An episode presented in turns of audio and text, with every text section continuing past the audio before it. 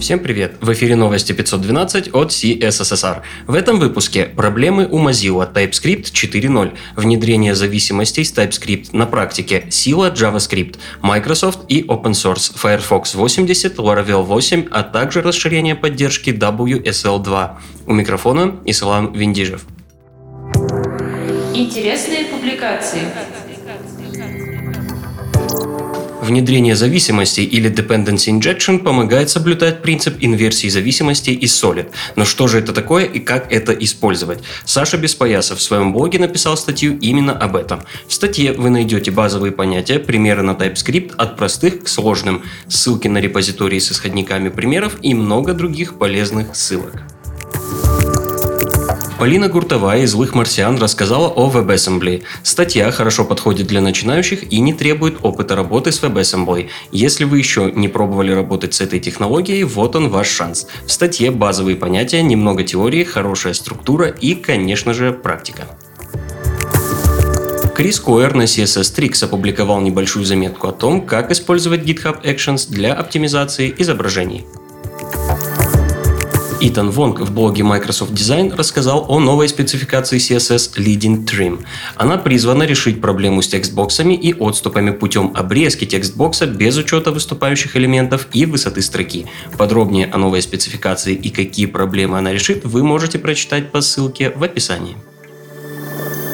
Следующий материал называется «Можно ли сделать JavaScript сильнее?». В своей статье Сергей Юфокодер говорит о силе JavaScript в контексте типизации и можно ли прокачать JS путем уменьшения неявного преобразования типов средствами самого JavaScript.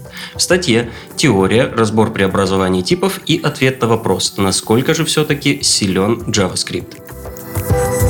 Томас Штайнер на WebDev рассказывает о том, как получить доступ к локальным шрифтам, которые установлены на машине пользователя при помощи нового Local Font Access API. Также Томас рассказывает о том, для чего это нужно и как предполагается решить проблемы с безопасностью и приватностью. В статье небольшое демо и ссылки на драфт спецификации и другие полезные ресурсы. Новости релизов состоялся релиз Mozilla Firefox 80. В этой версии были обновлены DevTools, доработанные Web Animations API и Media Session API. Также теперь WebAssembly сможет выполнять атомарные операции не только в разделяемой памяти. Полный список изменений вы найдете по ссылке в описании выпуска. Доступен Safari Technology Preview 112. В этом релизе вы увидите много исправлений и обновлений в Web Inspector, небольшой фикс поведения YouTube видео, обновление Web API и Web RTC вышел TypeScript 4.0. В этой версии вы увидите вариативные кортежи, оператор Logical Assignment, вывод типов свойств класса из конструктора, улучшение производительности и возможности редактирования. В описании выпуска будет ссылка на статью в блоге TypeScript, посвященную этому релизу. В статье также описывается путь от третьей версии к четвертой и полный список фич этого релиза. Отмечу, что в начале августа команда TypeScript запустила ресурс typescriptlang.org, чтобы структурировать документацию и сделать ее более доступной. Фреймворк Laravel отметился релизом промежуточной версии 7.25.0. Скоро выйдет восьмая мажорная версия, в которой будет улучшен базовый скелет проекта, поумнеют команды-генераторы, планируется добавить кэширование роутов и другие фичи. Более полный список фич в приложенном к выпуску твите от Тейлора Отвелла. Дата релиза Laravel 8 намечена на 8 сентября. Также на этой неделе отмечу релизы SQLite 3.33.0, Electron 10.0.0, Angular 10.0.12 и восьмого релиз кандидата Vue 3. К другим новостям. Наверняка вы уже успели заметить, что в последнее время деятельность Microsoft, несмотря на предрассудки, радует сообщество разработчиков. Банкет продолжается. Был запущен сайт opensource.microsoft.com. На сайте можно найти все open source проекты компании, такие как Playwright, хорошо известный вам TypeScript и VS Code, а также многие другие. Там же вы найдете ссылки на репозитории проектов.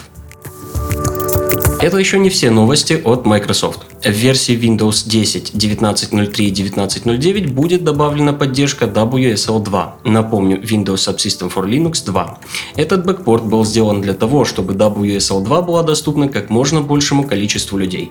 Если вы еще не пробовали технологию в деле, по ссылке вы найдете инструкцию, как получить это обновление. Отмечу, что апдейт будет доступен пока только для 64-разрядной версии системы.